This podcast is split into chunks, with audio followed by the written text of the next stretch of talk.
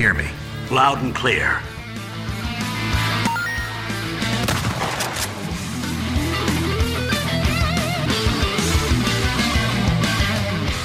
Detonado começando mais um episódio. Eu sou o Rodrigo Ferro, estou aqui com André Dias. Essa aqui provavelmente só quem morou em Porto Alegre ou nos arredores ali vai entender. Mas na geração dos 16 bits, a Nintendo pegou o viamão lotado e sentou na janela. Provou que era possível.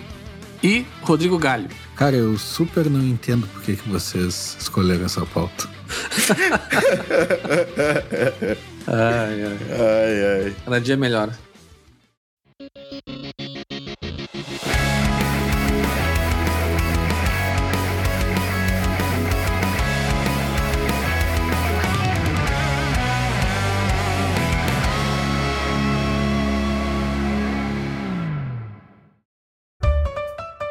Se tu tá chegando pela primeira vez aqui no podcast, nós somos o Detonado Podcast. Conversamos aí toda semana sobre games, sobre filmes, sobre séries e o que der na telha. Nos acompanhe, nos siga aí no Spotify. Também estamos nas redes sociais. Vocês podem nos achar lá por DetonadoCast. Estamos no Twitter, no Instagram. E a gente sempre posta lá alguns cortes dos episódios e também sempre que lança um episódio novo a gente está colocando por lá. Também estamos na Twitch, twitch.tv DetonadoCast. A gente seguidamente faz algumas lives, jogando, conversando por lá. Vocês podem nos seguir por lá também. Se você curte nosso trabalho, vocês podem nos apoiar no Apoia-se por Detonado Ifencast e também na Twitch. Quem tem aí um Amazon Prime sempre tem uma sub por mês. Vocês podem nos ajudar lá.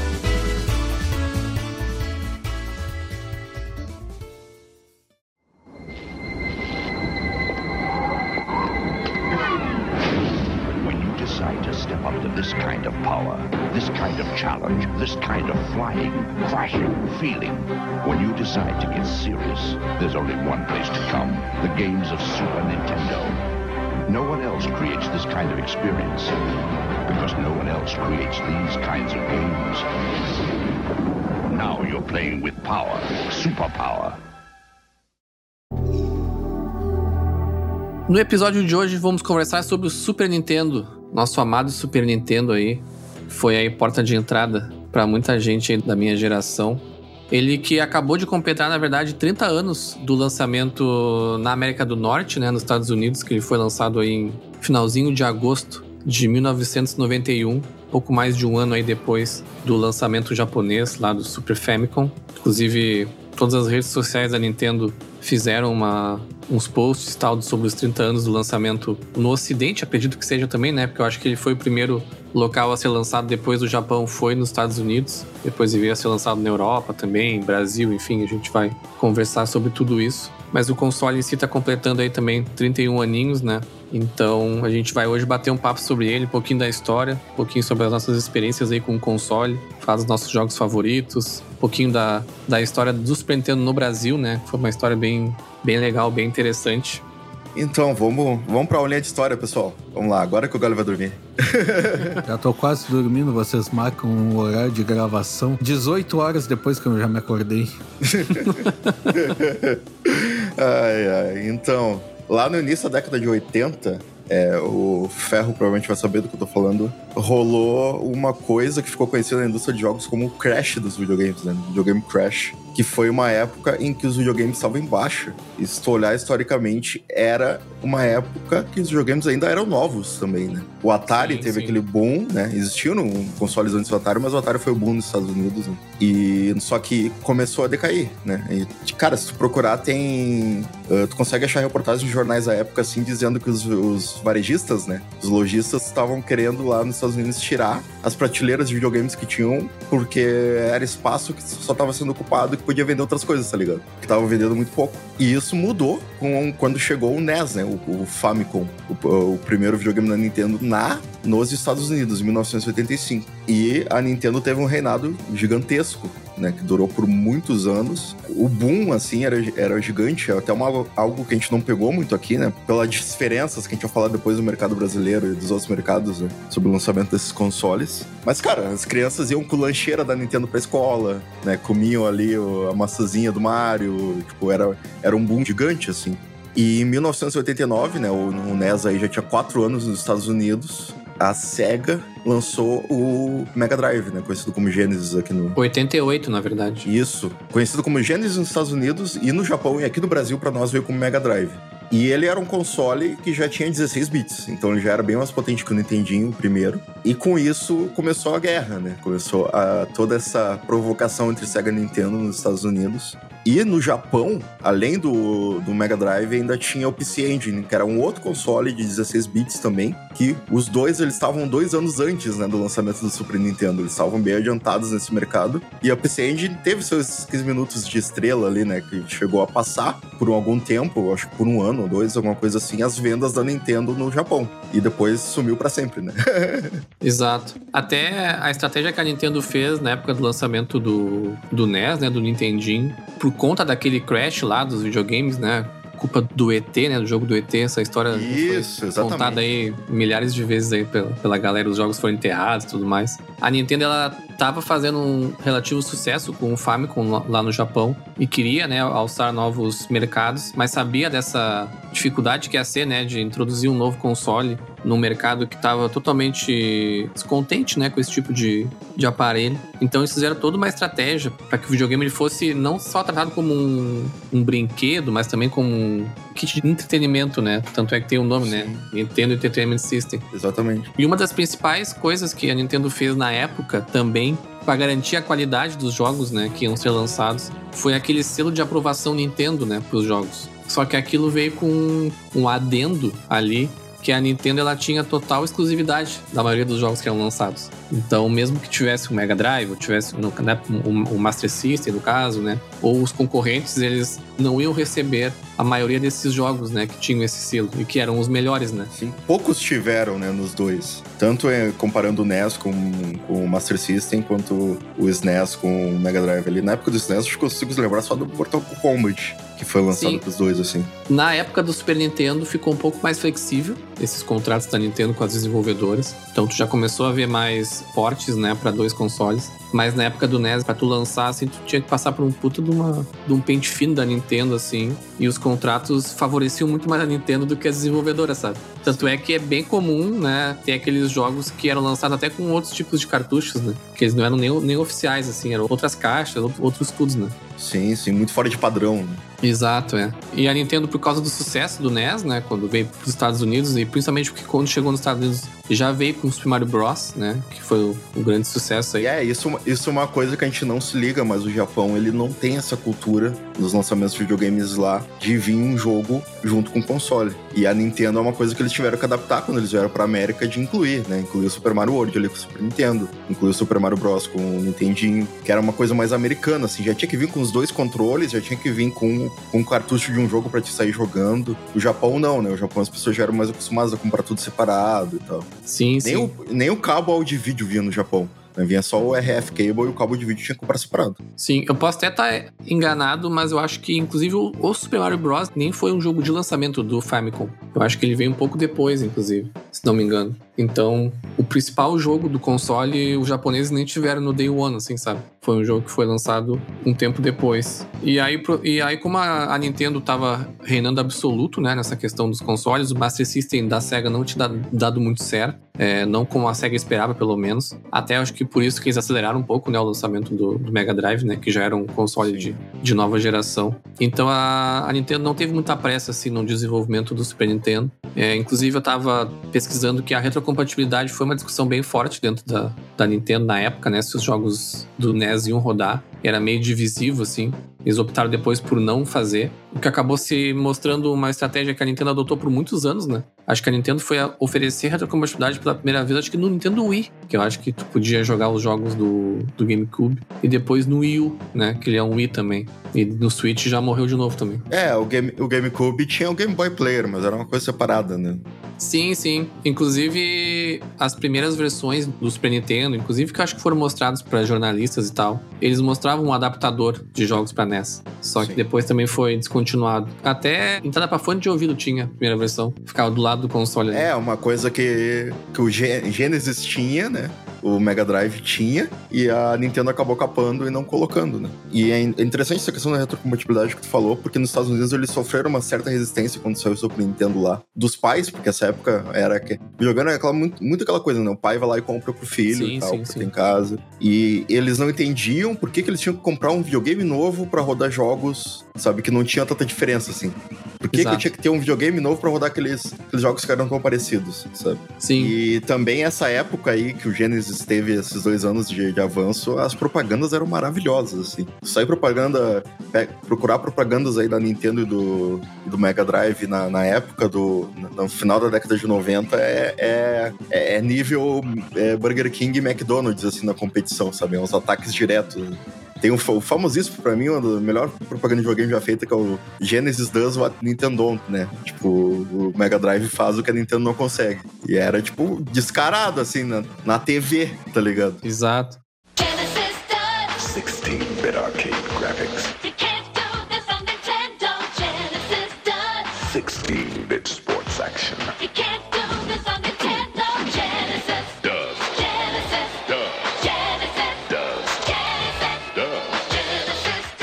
Joe Montana free, Pat Riley free, Buster Douglas free, Super Monaco GP free, or Collins free. What Nintendo don't. Buy a 16-bit Genesis system between now and October 31st and get an extra. E eles puxavam muito essa coisa dos, dos 16 bits. Isso acho que puxou muito a orelha da, da Nintendo pra correr atrás do Super Nintendo. Sim, sim. É, essa guerra vale um episódio inteiro, assim, né? É tem até livro sobre, sobre isso, né? Ah, quando eles estavam reinando ali, tanto que não tinha pra ninguém, né? Qualquer um que tentasse entrar naquela época acabava perdendo rapidão, assim. Esse processo todo de desenvolvimento do Super Nintendo, na época também se falava muito da parceria da Nintendo com a Sony, né? Que é que a- antes do, do lançamento do Super Nintendo já se pensava no adaptador de CD já, né, Pra trazer mais qualidade de som também, mais qualidade gráfica e tudo mais. A Nintendo acabou fazendo uma parceria primeiro com o chip de som, né, do Super Nintendo. O esquema do chip de som é assim, né? O Super Nintendo ele tinha dois tipos de sons. Um era o normal, feito pela Nintendo mesmo, Made in China lá, e o outro era o da Sony. Só que o chip. Ele Made in China. Do fim, todos são, né? Só que um deles tinha um selo da Sony. o outro não. O outro era OEM, tá ligado?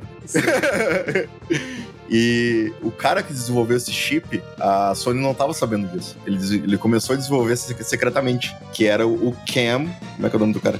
Esses nomes japoneses é maravilhoso. Ken Kutaraji. E ah, quando né, os, os, os executivos da Sony descobriram, eles queriam parar com esse projeto. Porque a Sony, nessa época, início da década de 90, ali, final da década de 80, ela não tinha nem interesse em home consoles ainda, em consoles de videogame Sim, sim. sabe? E aí, tipo, o, o CEO, na verdade, acabou liberando. Ele foi o único da empresa lá que liberou e, e assinou o projeto e foi. Então, se tu abrir o Super Nintendo, vai ter o chipzinho da Sony ali. E, coincidência ou não, o Ken, Ken, esqueci o nome do filho da puta de novo. Game Masters. O Ken Kutaraji é o, pai do, é o pai do PlayStation. Exato. É o cara que criou o primeiro PlayStation e trabalhou na Sony até 2007. Ele foi sair ali na época do, do, do- Play 3, assim, da Sony. Eu achei que o sobrenome do pai do PlayStation seria Tamashiro. Óbvio que eu não entendi, né? É, Yuji, meu. Ah, Yuji. tava cheio. Ah, nossa, tá longe demais. É, essa parceria com a Sony, né? é, todo mundo sabe da história, né? Da, da parceria que acabou não acontecendo da Sony com a Nintendo e que acabou gerando, né, o PlayStation. Mas acho que uma coisa que eu também não sabia tanto é que durante todo o processo de desenvolvimento do Super Nintendo, as conversas com a, com a mídia e tudo mais, né, com, com jornalistas, os primeiros protótipos e tal, sempre tava meio que a Sony junto ali, sabe? Dizendo, olha, em paralelo a gente tá desenvolvendo aqui o adaptador, que, era, que o nome era PlayStation, né, mas era separado, né? É PlayStation.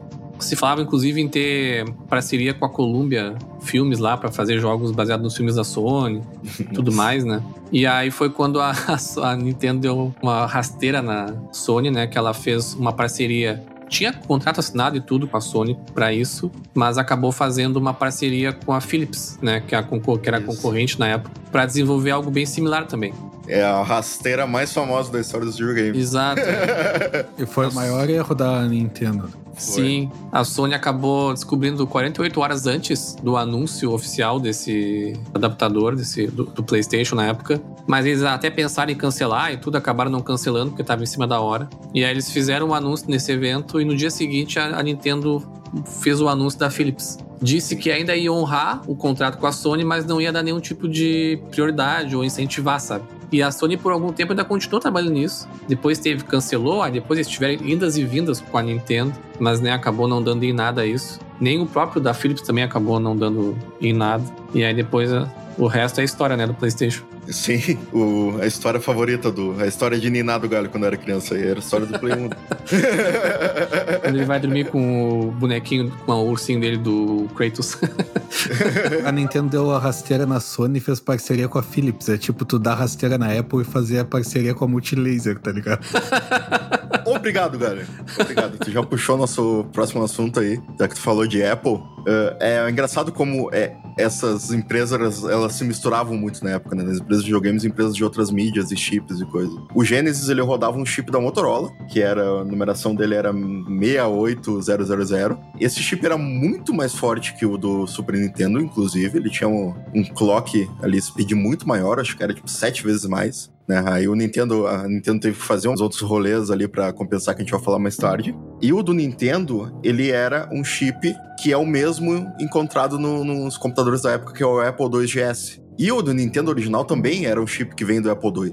Né? Então tinha muito essa, esse cruzamento aí das duas empresas, né? E é, nos early days ali de desenvolvimento pro de jogos pro Super Nintendo era usado esse computador da Apple, o Apple II GS. Depois eles acabaram tendo que achar outras alternativas porque não estavam dando muito certo. Mas por ter o, o mesmo processador no início foi mais fácil. Legal, essa daí eu não, eu não sabia. E aí depois, né, finalmente o console foi lançado, né, no, no verão ali de 1990, no Japão. Acabou tendo um atraso ali de mais ou menos um ano, então ele acabou realmente saindo dois anos depois, né, do Mega Drive. E acredito que eu acho que o PC Engine também, né, acho que ele é de 88. É, o PC Engine foi para os Estados Unidos como TurboGrafx 16, 16. né? Isso, isso. Mas uh, não, não, teve, não chegou nem perto do, do sucesso da SEGA e da Nintendo. Não, não. E a SEGA na época né, dominava bastante as vendas. Lembrando que nessa época o Sonic não existia ainda. Né? O Sonic acabou acho que vindo um ano depois. Né? O Sonic foi, ele foi rushado ali no desenvolvimento para competir com a chegada do Super Nintendo no- nos Estados Unidos. Eles tinham que ter um personagem tão forte quanto o Mario, tá ligado? Sim.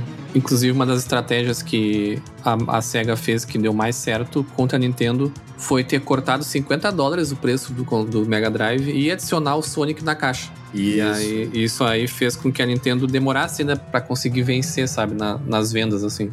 Na verdade, era um, era um joguinho bem de publicidade, porque se tu pegasse ali e cortasse. Porque o Mega Drive só vinha com um controle, né? Sim. Não vinha com cabo de áudio e vídeo, se eu não me engano, só o RF. E já nos Estados Unidos, o Super Nintendo já vinha com dois controles, jogo e cabo de vídeo. Então, se tu somar as coisas, o preço, na verdade, ficava mais balanceado. O, o Genesis ainda era um pouquinho mais barato, mas ficava mais balanceado. Mas a jogada de marketing ali, de tu ver a- as duas caixas e uma ser 50 dólares mais barato, é o que vale, né? Sim, com certeza, é. E o lançamento americano acabou acontecendo um ano depois, né, em 91 ali. Ele já foi lançado com Super Mario World, F-Zero, tinha Pilot Wings também, tinha uma série de jogos. O preço foi de 200 dólares na época. Se não me engano, essa é a versão que vinha com dois controles e o Mario. Se não me engano, o Super Mario World já vinha na caixa. Mas também tinha a versão de um controle só, que também acabou depois sendo as mesmas versões também que foram é, lançadas no Brasil. E ele foi lançado no dia 23 de agosto. A Nintendo não fez muito alarde, assim, acabou lançando de um dia pro outro, assim. E, e acabou que não esgotou muito rápido, não, não, não tinha estoque suficiente, assim. Eram filas e filas de pais tristes lá que não conseguiam dar os videogames pros filhos. Sim, cara, no Japão foi uma ignorância. Tu pensa que o Japão é um país, sei lá, que é, tem um décimo, acho que até bem menos do tamanho do- dos Estados Unidos, né? Um milhão e meio de pessoas fizeram pré-venda do, do Super Famicom antes do lançamento. E nas primeiras horas foram vendidas 200 mil unidades, tipo, o primeiro lote inteiro do jogo, assim, depois do console, depois que lançou. Eu tive a mania que era Nintendo no Japão, assim, sabe? Sim. Aqui no Brasil a gente acabou conhecendo, né, o, a nossa versão do Super Nintendo que vem pra cá é a versão americana, né? Lembrando que ele tem um layout diferente, né, do Super Famicom, muda as cores e tudo mais. Inclusive no controle, né, foi o design dele foi feito pelo Lance Barr, é, foi um design lá que fez. Inclusive, ele fala em entrevistas que o design do Super Nintendo americano tem muita influência do PlayStation que ia ser lançado, né, como adaptador. Sim. Então parte do design tem a ver com isso. E ele não gostava dos designs japoneses, né? Ele falava que o Super Famicom parecia uma, um pacote de pão de forma, tá ligado? Ele era muito soft, muito macio, tá ligado? Então, ele, Sim. ele fez o design do NES americano também, aquela caixona quadrada. Então ele era mais um negócio quadradão, assim, sabe? E o negócio legal do controle é que o controle americano, o Y e o X, que são os botões de cima, eles são um pouquinho curvados pra baixo, assim, como se fosse uma, uma concha, sabe? É, côncavos. Enquanto os de baixo eles são redondinhos, né? Ele disse que ele queria que, os, que as pessoas conseguissem distinguir qual botão era só pelo tato, sem precisar olhar, sabe? E já o do Super Famicom, que até tem um controle aqui, eles são os quatro iguais, né? Não tem diferença. É, mas é coloridinho, né? Eu acho mais bonito. O tanto o console como os controles eu acho mais bonito do Super Famicom. Ah, eu acho também. Eu acho o Super Nintendo um console muito feio. Muito feio, assim. É, eu não gosto de nenhuma versão americana. No Baby também eu achei. Sempre achei feio desde a da época, assim. Mas foi o que eu me acostumei, né? Mas o Super Famicom eu acho bem mais bonito mesmo. Gonçalo, já vai jogar Super Nintendo? Calma, Dolores, eu já vou te dar atenção. Nada, é só Super Nintendo, Super Nintendo, Super Nintendo. E comigo nada. Relaxa, amor, você sabe que eu te amo. Ama nada, antes você dizia que eu era a sua vida. Sei, Dolores, é que agora eu tenho 346 vidas. Super Nintendo, sensações incríveis, desafios inigualáveis, games antológicos. Salve, sabe que quando o Timote vem aqui, ele não fica jogando Super Nintendo não, bobão. Bobão? É Nintendo ou nada. Acho que não dá pra fazer um episódio de Super Nintendo sem comentar um pouco de como foi o lançamento, né, do Super Nintendo aqui no Brasil. O nosso contexto aqui no Brasil dos anos 80 era um contexto bem diferente do que é hoje, né? A gente tinha aquela reserva de mercado, né, tinha uma dificuldade muito grande de produzir coisas, né, que não fossem de marcas brasileiras, então foi aquela chuva de clones e tudo mais. E na época a Gradiente, ela já estava sabendo, né, do grande sucesso do Nintendinho, né, do NES, tanto nos Estados Unidos quanto no Japão. E ela já tinha conversas com a Nintendo, né, para lançar o console aqui. Essas conversas elas duraram sete anos entre os primeiros contatos e, e realmente o lançamento do Super Nintendo em 93. Mas a Nintendo sempre dizendo que não, que não, que não. Principalmente por conta do sistema de, de cores, né? Que aqui no Brasil era o PAL-M, aquele, e lá nos Estados Unidos é o NTSC. Então, mesmo a Gradiente dizendo que eles podiam fazer a conversão e tudo mais, a Nintendo ficava dizendo que não. Tanto que no primeiro momento a Gradiente cagou e lançou o, o clone do NES, né? Que é o Phantom System, né?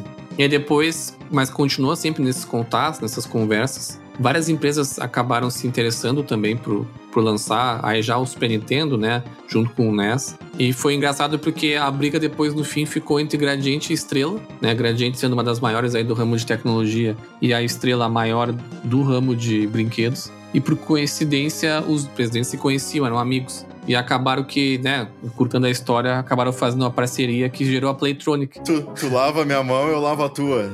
É, Vamos negociar uma porcentagem aí e juntar. E aí a Playtronic foi criada com essa parceria, né? Gradiente Estrela. A Estrela entrando aí com todo o know-how de venda de brinquedos, né? Tendo aí poder, todo o poder de distribuição do console. E a Gradiente, que já tinha fábricas em Manaus, né? Então seria mais fácil de, de produzir o console. E aí, quando se fechou a parceria, o Brasil foi o primeiro lugar fora do Japão a produzir um Super Nintendo. Algo parecido que aconteceu com a SEGA e a Tectoy também, né? Sim, sim. A Tectoy faz até hoje, né? Exato. A SEGA nem existe mais de console e a Tectoy tem a parceria até hoje. Tá?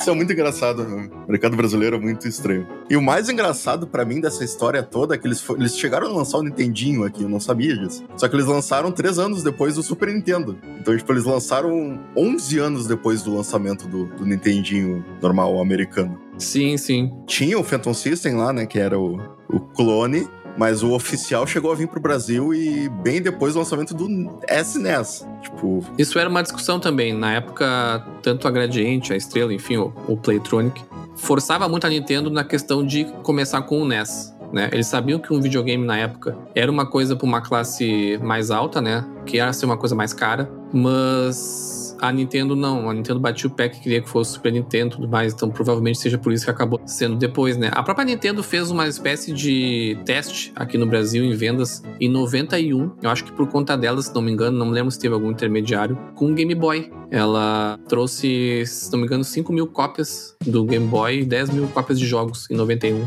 Acho que pro Natal de 91, pra fazer um tipo de teste, assim, sabe? Pra ver se ia vender e tudo mais. Mas, mas deu tudo certo. E no dia 30 de agosto, né, de 93, ah, o Super Nintendo foi finalmente lançado no Brasil, com os dois pacotes, aqueles que eu comentei, né? Um com os dois controles e o jogo e outro com um controle só, ao preço de 20 e 25 cruzeiros reais, que era a moeda da época.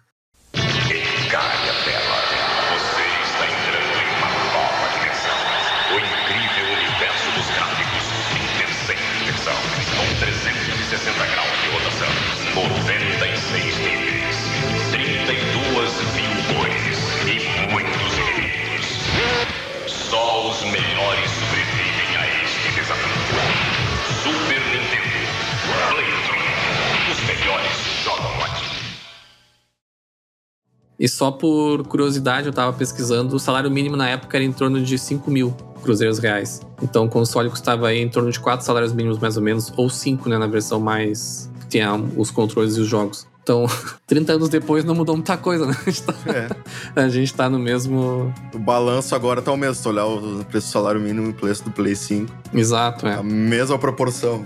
E depois a Playtronic ficou por toda a década de 90 ali, né? Nintendo 64, vem por ela. Sim, eles trouxeram o Nintendo 64. O, o Nintendo 64 que eu tenho, ele é do. Tem o selinho da Gradiente Playtronic ali. Game Boy também. Eles criaram a Powerline, que era aquela o telefone lá que tu podia ligar pra pedir dicas e tal. Então teve bastante investimento da. Eu acho que entrou muito console, muito Super Nintendo aqui importado também, né? Paraguai. Sim, sim, sim. Uhum. É, porque se tu, vai, se tu vai ver os consoles que estão na rua hoje aí de Super Nintendo, o pessoal que vende, é, nem, nem, nem todos são da Gradiente. né? Se tem uma coisa que entra no Brasil é coisa do Paraguai, né?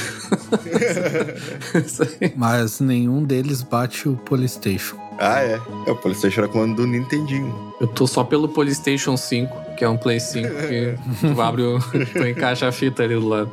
Vai, imagina. Um bagulho gigante, assim, com uma plaquinha desse tamanho de, de NES. Né? e também não tem como falar do Brasil sem pirataria, né? Sem falar de pirataria. O Super Nintendo não era um dos consoles mais fáceis, eu acho, de piratear. Mas mesmo assim, a gente teve muitas fitas piratas aqui, né? Não, com certeza. Eu acho que eu era criança, né? Quando eu jogava na, na, na locadora. E eu tive o Super Nintendo, mas acho que já era tipo 99, 2000 ali. Cara, eu não sei se eu tive algum jogo original, sabe? Eu lembro das fitas não salvar. Eu tinha que estar comprando aquelas pilhas de relógio pra colocar. Nem sei se dá pra colocar as pilhas nos piratas também, quando devia até não. Mas, cara, era direto. Fita tudo pirata, assim, cada fita de um jeito, né? As piratas geralmente tinham. ah, Muitas vezes tinham a caixinha do, do japonês, né? Das fitas japonesas. Isso, Que as- isso. são as mesmas europeias. E o Region Lock era genial, né? Porque era só a forma do cartucho, né? Era só tu, tu cortar uma partezinha do Super Nintendo americano ali, tu conseguia encaixar um do cartucho É. do japonês. Era uma travinha de plástico, assim.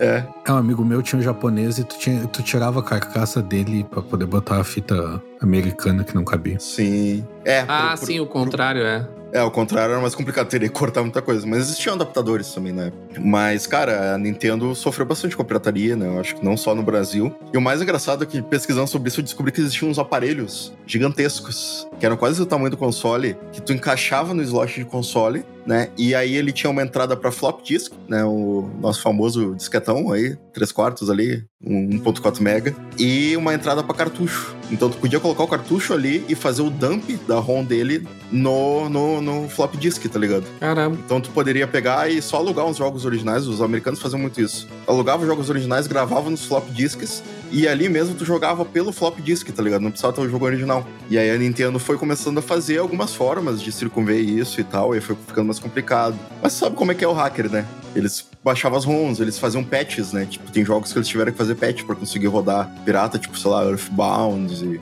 o Super Mario World 2. Tinha vários que tinham copy protection, assim. Até hoje, se tu pegar a ROM deles e colocar no emulador a ROM do original sem patch, ele vai te dar a telinha de anti-pirataria da Nintendo ali, tu não vai conseguir rodar, tá ligado? Ah, sim. Então tu pensa que, tipo, cara, os caras só copiavam os cartuchos pra fazer pirata. Não, era um baita rolê, porque. É, beleza, grande parte dos jogos não tinham proteção, mas ah, com o passar da vida do console, né, a vida útil dele, a Nintendo foi colocando mais formas de ter copy protection. Os mods também, né? Isso, e isso do disquete eu, achava, eu achei genial, porque eu não fazia ideia que existia isso. Mas era assim que eles copiavam jogos. Tu extraía o. Era um aparelhinho que extraía o cartucho num disquete. E se tu quisesse jogar por disquete, muito parecido com o que era, com o que a Nintendo fez oficialmente no Japão com o Nintendinho, né? Que tinha o Disk System Isso, exato, exato. é. oficial. Uhum. E lá tinha um esquema interessantíssimo que a Nintendo devia ter continuado por muitos anos, que era a questão de que o- ele era um flop disk proprietário, né? Que tu encaixava embaixo do Famicom, do, do Nintendinho versão japonesa, e, com, e tu comprava esses cartuchos com um jogo já. Só que tinha uns quiosques que tu ia lá e tu podia gravar outro jogo por cima. Tu pagava o valor lá da diferença e tu Hum. conseguia regravar aquele coisa, aquele cartucho oficialmente, né? Quiosques da Nintendo, pra um jogo diferente. E alguns suportavam dois jogos e tal. Então, tipo, era um esquema que era mais barato, porque a, a fabricação do cartucho ela é difícil, né? Ela é, é mais cara. E tu conseguia ainda ali gravar outro jogo por cima, tá ligado? Oficialmente. Sim. Eu comentei dos mods, né, do saudoso Ronaldinho Soccer, né? Ronaldinho Soccer Ah, 97.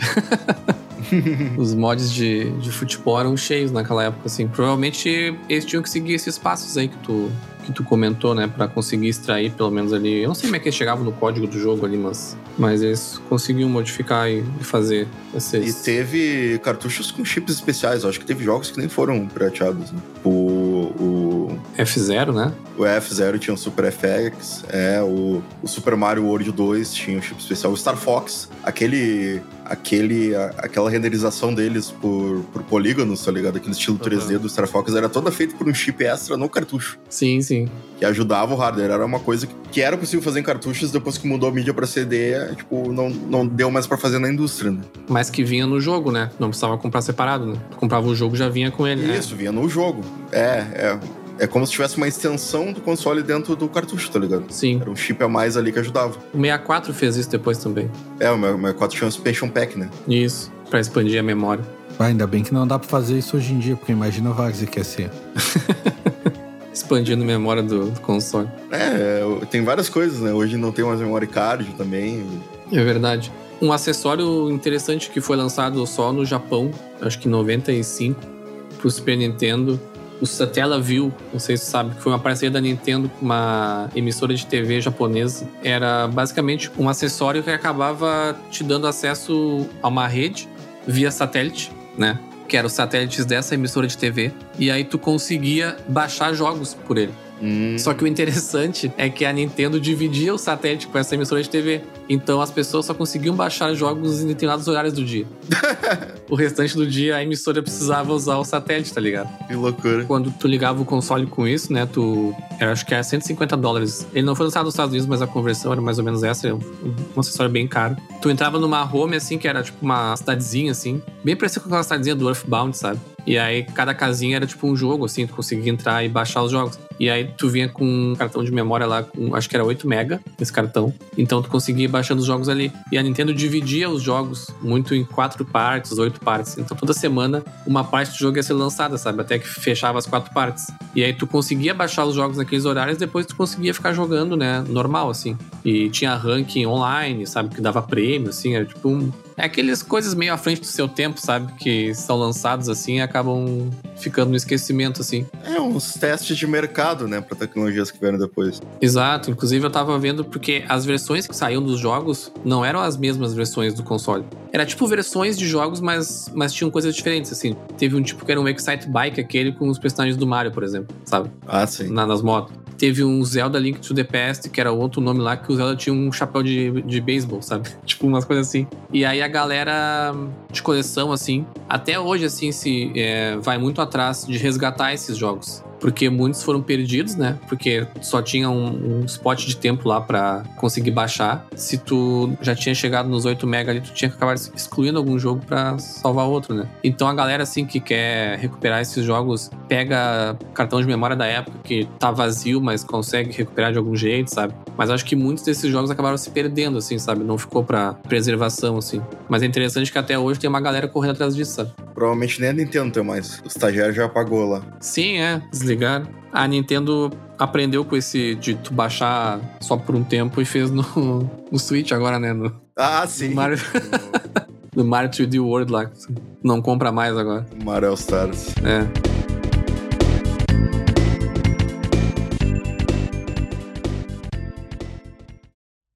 Conheça a filosofia de uma empresa de sucesso. Aqui nós trabalhamos duro para tornar sua vida cada vez mais complicada. Não poupamos investimentos para que você tenha cada vez mais problemas. São milhões por ano em pesquisa para que a gente tenha certeza de estar oferecendo sempre o pior para você. É isso mesmo. Nós queremos o pior para você. Para que facilitar se dá para dificultar? Este é nosso lema. Não vá para o inferno. Nós levamos ele até você. Zerou? Moleza. Tá fácil. Recusar! Não, não, não, ainda está muito fácil. Nossos clientes querem mais, mais complicado, mais difícil, mais complexo, mais irritante. O cão chupando manga. Essa é a nossa filosofia. Não é mole não, hein? Nós somos o seu pior pesadelo. O que a gente quer mesmo é que você se exploda. A única empresa do mundo que complica sua vida e você adora é Nintendo ou nada. Ah, vamos falar um pouquinho então dos jogos, né? Que o Super Nintendo aí teve mais de 1.400 jogos lançados. E queria saber de ti, Galho. O que, que tu jogava mais aí quando tu era um Super Nintendista? Quando a gente fala de Nintendo nesse podcast, é tipo quando o pessoal fala de Segunda Guerra, por exemplo, né? Tem o nerd lá que sabe tudo de Segunda Guerra e tem o veterano que lutou na Segunda Guerra, tá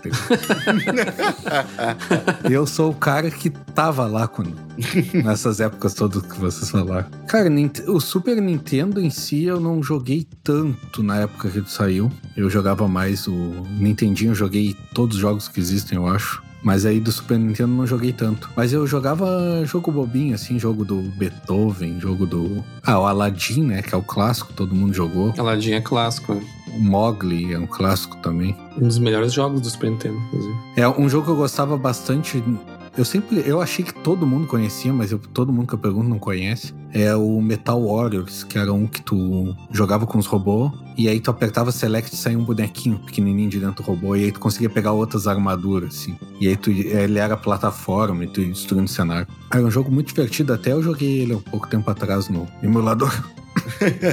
que a Nintendo não discute. Tá liberado jogar no emulador. Só não avisa Nintendo. Cara, eu acho que eu não joguei o Metal Warriors, tava olhando aqui. A minha experiência com o Super Nintendo, ela começou em locadora, né? Porque eu raramente tinha o console da geração, né? Sempre tava um atrás. Quando eu ganhei meu Dynavision, né? O Super Nintendo já tava aí há bastante tempo. Então eu jogava mais locador assim, né? Então bastante multiplayer, né? Tipo Mario Kart, os jogos de luta, né? Street Fighter, Mortal Kombat. Super Mario World, né? Eu acho que não tem ninguém que nunca jogou. O maior jogo do Super Nintendo não tem como. Vinha com o Super Nintendo, né? Não tinha como tu não jogar. Né? Exatamente, é. e os Donkey Kong também, né? Os três Donkey Kong Country. Até eu tava conversando com o André sobre isso esses dias. Que para mim, não só um dos melhores jogos, né? Como tem das melhores trilhas sonoras também. Eu acho que a trilha sonora do Donkey Kong tirava ao máximo, assim, a capacidade do Super Nintendo tinha de gerar som, assim, sabe? A trilha sonora do David Wise, eu pedi pro Felipe botar aí a música Aquatic Ambience, que é a música daquelas fases da água. Cara, é quase tu tá ouvindo a música no início de um PlayStation, assim, sabe? Um instrumental, tu ouvia o teclado direitinho, sabe? Que era uma coisa que a gente não tava tão acostumado, né? A ouvir, né? Nesses jogos 8 e 16 bits, eram umas trilhas bem diferentes, assim.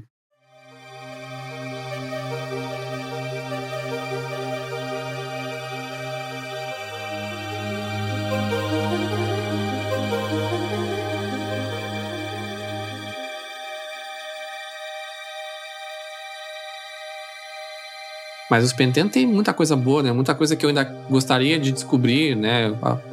E não nunca joguei. Aqui pro Brasil a gente tinha poucas opções, né? Então os mesmos jogos ficavam, ficavam rodando um milhão de vezes, né? Não chegou nem perto de 1.400 jogos aqui no Brasil. Se tinha 200 jogos, acho que era muito.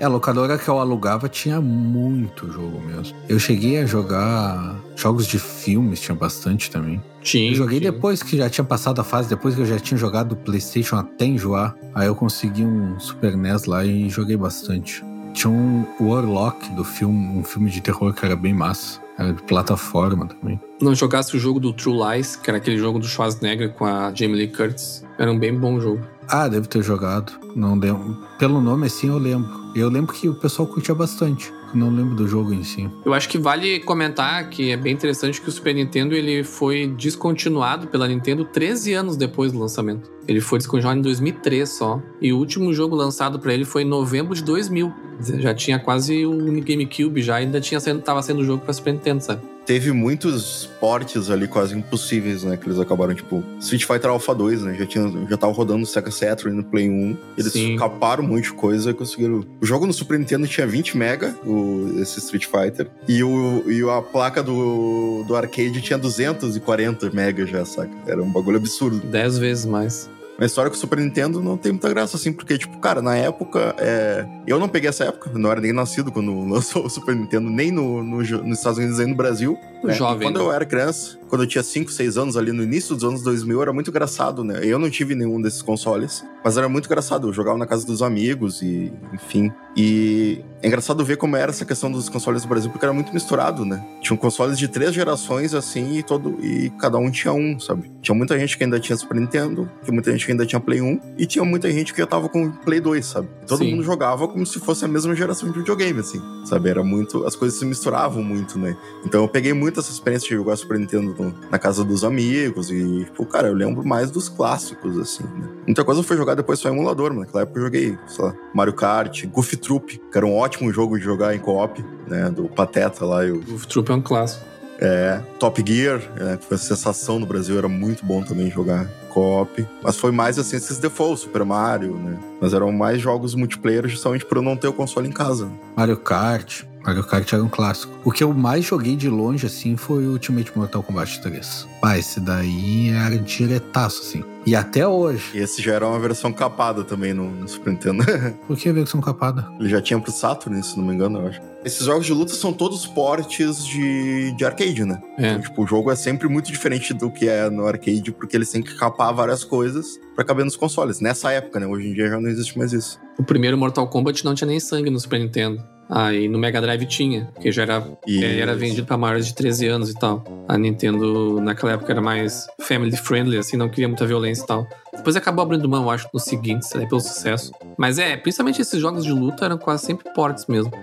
Ports muito bons, né? Street Fighter 2, o próprio Mortal Kombat. Mas, se comparado com as versões de arcade. O Alpha 2 é. Eu lembro de ir bem longe, assim, pra alugar. Na época, tinha uma locadora que era mais longe da minha casa, que tinha o Alpha 2. E a locadora perto da minha casa não tinha. Eu queria porque queria jogar. E aí eu ia longe pra, pra alugar de bicicleta e tal. Mas na época também, essas coisas. A gente tá conversando hoje em dia, né? Dessas questões dos portes. Na época eu não sabia que tinha porte, sabe? Eu só queria jogar os negócios. Eu tava vendo os vídeos sobre o processo de porte desse jogo, é muito engraçado que se tu parar pra ver ali o, o Alpha 2, ele tem três pausas de alguns segundos antes da luta começar. E essas pausas não eram por causa do poder gráfico, era por causa do som que eles tinham que alocar, porque o som já era muito avançado pro console, tá ligado? Então a luta demorava, porque, tipo, os sprites ali eram meio real time, então não, tem, não tinha por que ter um load antes. Assim. E cartucho, né? Cartucho era muito melhor que CD pra I.O., né? Pra entrada e saída de dados. Mas o Alpha 2 foi meio tardio mesmo, foi em 96, eles lançado, fizeram pro Super NES e já tinha Play 1, tá ligado? É um jogo que eu lembrei agora que eu jogava, que eu gostava bastante, era Demon's Blazon. Só que aí ele. Eu acho que esse nome era algum japonês traduzido, alguma coisa. Ele era conhecido como Demon's Crest também. Sim, sim. Jogaço. Tu era um, um gárgula. Inclusive, esses dias eu ouvi o podcast lá do Jogabilidade. E o Sushi lá, um dos jogos favoritos dele da vida, assim, é o Demon's Crest. Inclusive, ele tá no Nintendo Online, no Switch. Quem assina lá consegue jogar ele. Ele é um spin-off do Ghosts and Goblins, né? Eu acho que é, pela Capcom, né? Preço- a Gar- Eu não sei se é o Ghosts and Goblins, Ghosts and Goblins, é que tem vários, vários jogos com esses nomes, aí, Cadillacs and Dinossauros, sei lá, mas é a Gárgula, ele era, ele era um inimigo de um desses jogos. Aí eles trouxeram como spin-off um jogo só dele, né?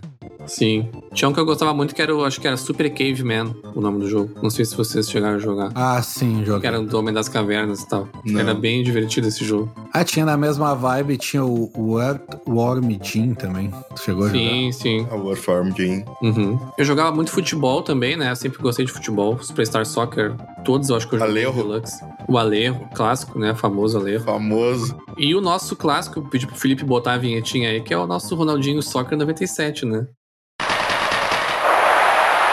Ronaldinho Soccer 97!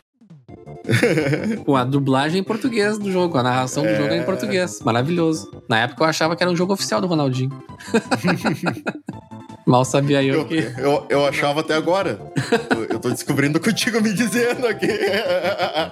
Eu achava até agora que era oficial pra mim, sempre foi. Não, ele era um mod, ele era um mod do Superstar Soccer. Ronaldinho Ai, Soccer ai. 97. Mario Kart também, né? O primeiro Mario Kart foi no Super Nintendo, né? O Mario Kart do Super Nintendo é engraçado porque ele, ele- mesmo no single player, ele divide a tela em dois. Então, se tá jogando sozinho, ele, ele, ele te bota contra outro personagem, mesmo tendo todos os oito lá. E aí tu joga com a tela dividida mesmo no, no- no single player, assim. Ele não tem uma tela só, sabe? Aliás, Top Gear não era assim também, agora eu tô. que eu me esqueci de alguns detalhes. Mas Top Gear é clássico também, né? A trilha sonora Top Gear é maravilhosa, né? Inclusive, o cara que fez a trilha sonora que fez a trilha sonora do Horizon Chase, né? Também. Sim. Ajudou, pelo menos. Tem muito jogo bom. Sim, sim, tinha Final Fight também, clássico. Sim, os três, os três Final Fight, né? F0, eu adorava o F0. Foi um dos jogos de lançamento, inclusive. Sunset Riders. Sunset Riders, clássico absoluto. A Sunset Riders era muito bom. Era legal jogar no arcade também. Marry me with my money. Bah, Sunset Riders é muito massa. Um dos jogos. Não vou dizer um dos mais raros, né? Porque tem muito jogo, acho que bem mais raro que ele, mas é um dos jogos aí bem carinhos do Super Nintendo de achar hoje pra vender. Eu tenho aqui pra ti se tu quiser, te mando por e-mail.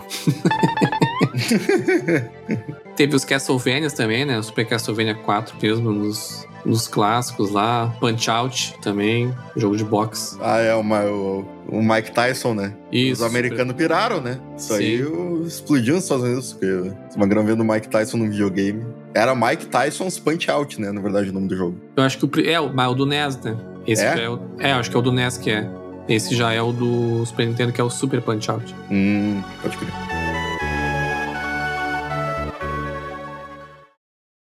Agora é oficial. Este cara oferece a você o Nintendo com garantia de um ano, assistência técnica e no padrão brasileiro de cores. Este cara agora todo mundo vai achar legal. Exija. O legal é Nintendo Playtonic.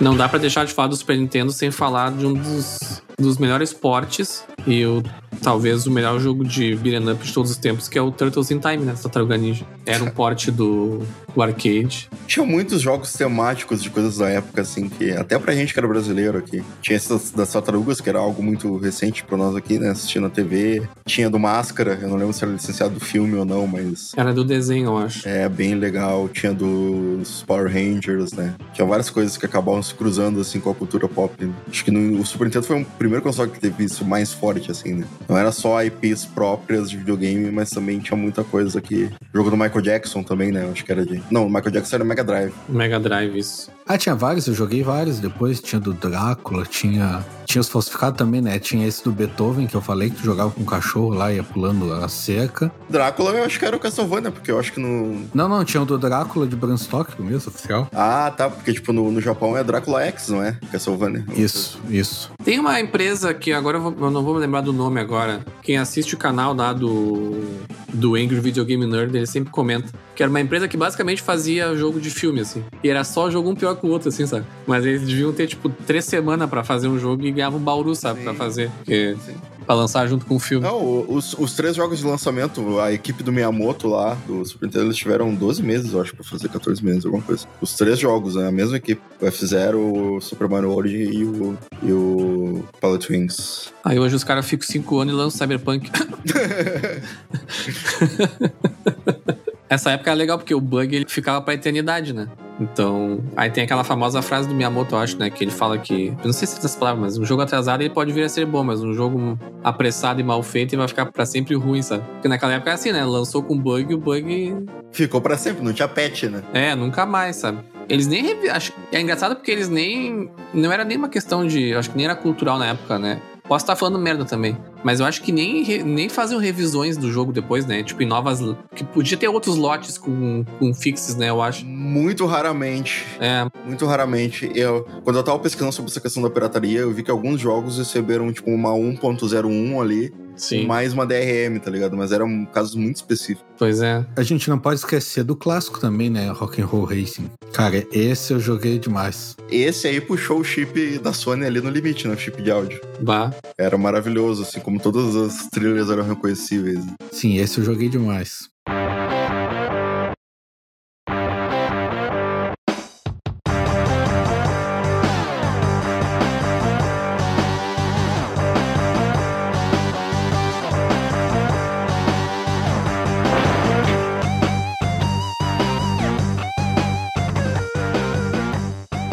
Outro jogo de luta que era bem bom era o Killer Instinct também, né? Feito pela Rare. A Microsoft tentou trazer de volta, mas não chamou tanta atenção mais. O Mario Paint, né? Que vinha com mouse. Esse eu nunca joguei, nunca tive na época, mas ele vinha com mousezinho. Nem sei se teve essas coisas no Brasil aí. Acho que teve, teve. Eu tava vendo na- no lançamento do Brasil, teve. Teve? Teve o mouse e tudo? Aham, com mouse e tudo, isso. Não, o Brasil vinha com as coisas. Devia ser caríssimo, mas vinha. Super NES teve até luva e tapete, esses negócios, não teve?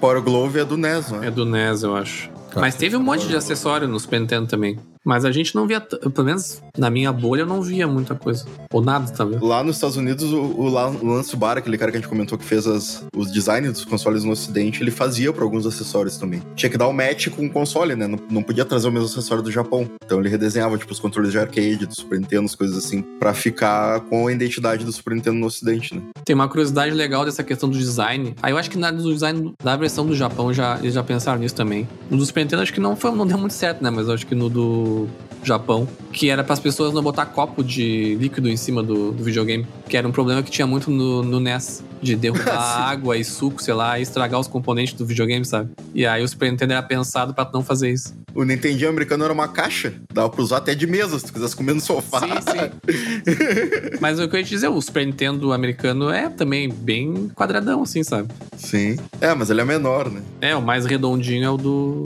É o Super Famicom. É uma coisa que me marcou bastante no Super Nintendo, nessa questão de gadgets e tal. É que eu tinha a pistola, né? Do Nintendinho. E aí no Super Nintendo era uma bazuca, não sei se vocês lembram. Ele vinha até desenhado na caixa. Eu nunca vi uma, mas, mas tô ligado. Eu tava até vendo aqui, tem até pra vender no Mercado Livre. Quanto é que tá a facada? Até nem é caro, é. Tá 900 reais aqui. Porra! É caro. Baratíssimo, né?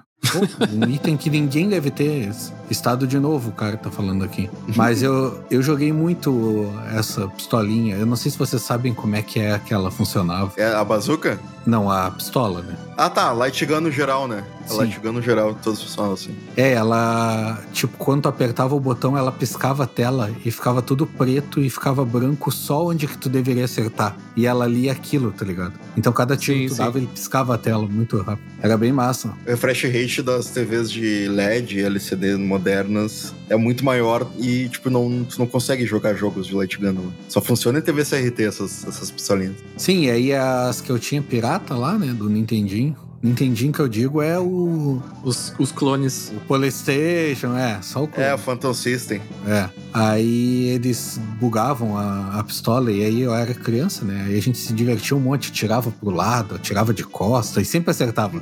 sempre só- era só tu apertar o de atirar e acertava, tá ligado? E o cara jogava. Eu tive o oficial, entre aspas, que eu tive desse foi o Turbo Game da CCE, clássico. Oficial pra gente, né? Era clone também. Sim, é. Por isso que eu falei. O game era do Oficial, entre aspas, era. Era, era. Ele era dos dois que eu até nem sei diferenciar muito, mas ele tinha entrada pra fita pequena e fita grande. É que eram as fitas japonesas e as americanas. Eu já tive da época da Dynavision, né? Eu tive o da Dynacon. Tive o Dynavision Radical lá, aquele. Uhum. Que era clone de Nintendinho também. É, eu tive da Navision 3, foi o meu primeiro console. Aí também tinha entrada pros dois, né? Conseguia botar tanto as fitas americanas, que é aquelas grandes. Eu acho que ju- justamente por causa desse negócio da Playtronic não teve clone aqui de Super Nintendo, só de Nintendinho, né? Eu acho Sim. Que deve ter oficializado alguma coisa e não, não rolou. Né? É que na verdade a reserva de mercado acabou, né?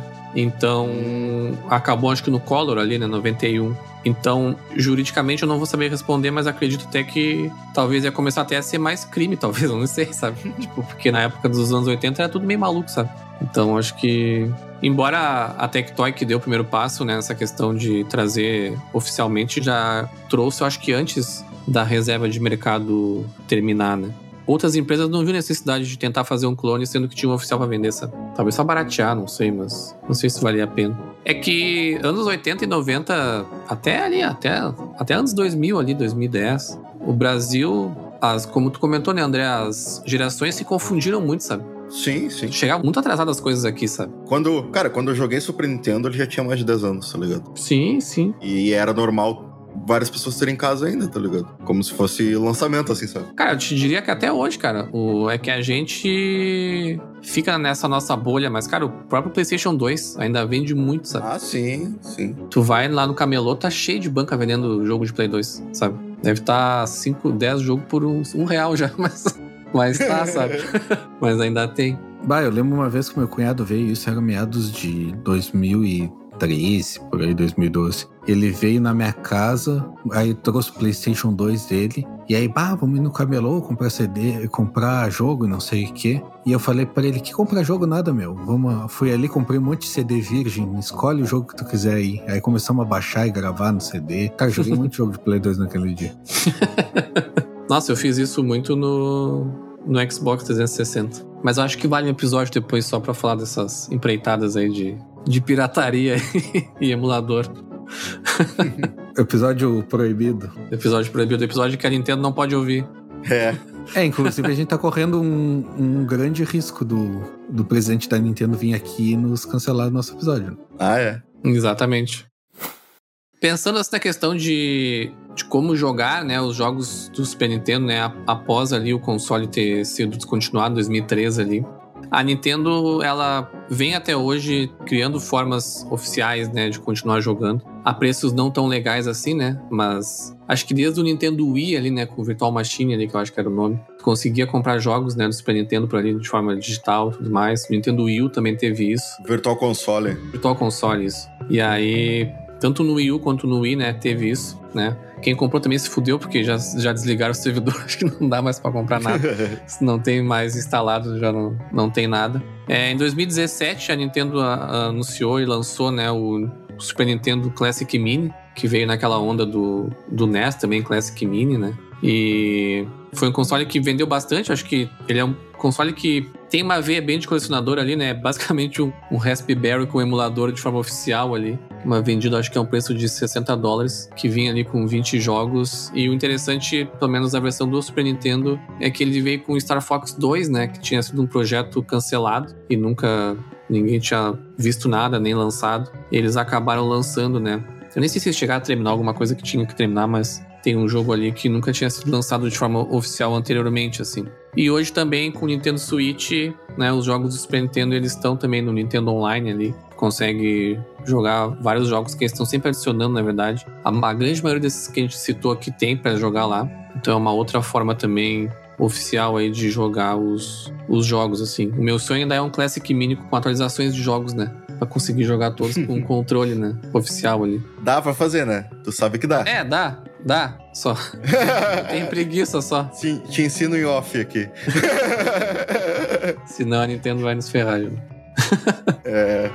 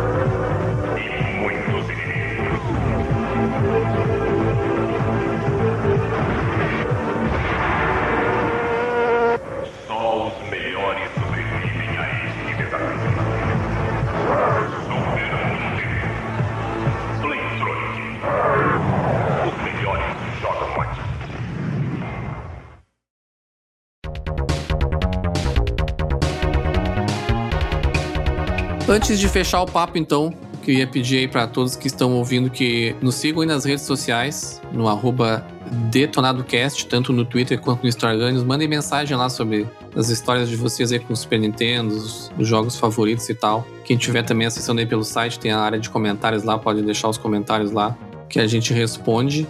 E quem quiser continuar pesquisando e, e, e, vendo sobre o assunto, tem dois canais que eu consultei bastante no YouTube para falar sobre isso. Um deles é o Modern Vintage Gamer, que é de um cara que ele já trabalhou muitos anos como criação de emuladores, portes de emuladores para Xbox original. Recentemente ele fez porte de um jogo de Game Boy oficialmente para Switch. Então ele fala muito sobre, sobre como eram os, os hacks de todas as gerações de consoles e, e, é bem interessante o canal dele. Tem o Classic Game Quarterly também, que tem um vídeo muito bom sobre toda a história do Super Nintendo. O lançamento dele. E outra dica bem legal é um projeto de um brasileiro chamado Vitor Vilela. É, o Twitter dele é hackervilela. A gente falou um pouco antes daqueles chips customizados que tinham alguns cartuchos, né? Ele pega alguns jogos do Super Nintendo que não tinham esses chips, mas tinham problemas de performance e simula as mãos deles com esse chip para melhorar a performance desses jogos e fazer eles rodarem melhor do que rodavam na época, tá ligado? Então é bem legal, arroba hackervilela aí. E tem todos os projetos lá, os jogos que ele conseguiu melhorar, usando o chip SA1 simulado. E é isso aí, pessoal. Então, ficamos por aqui. Até o próximo episódio e tchau.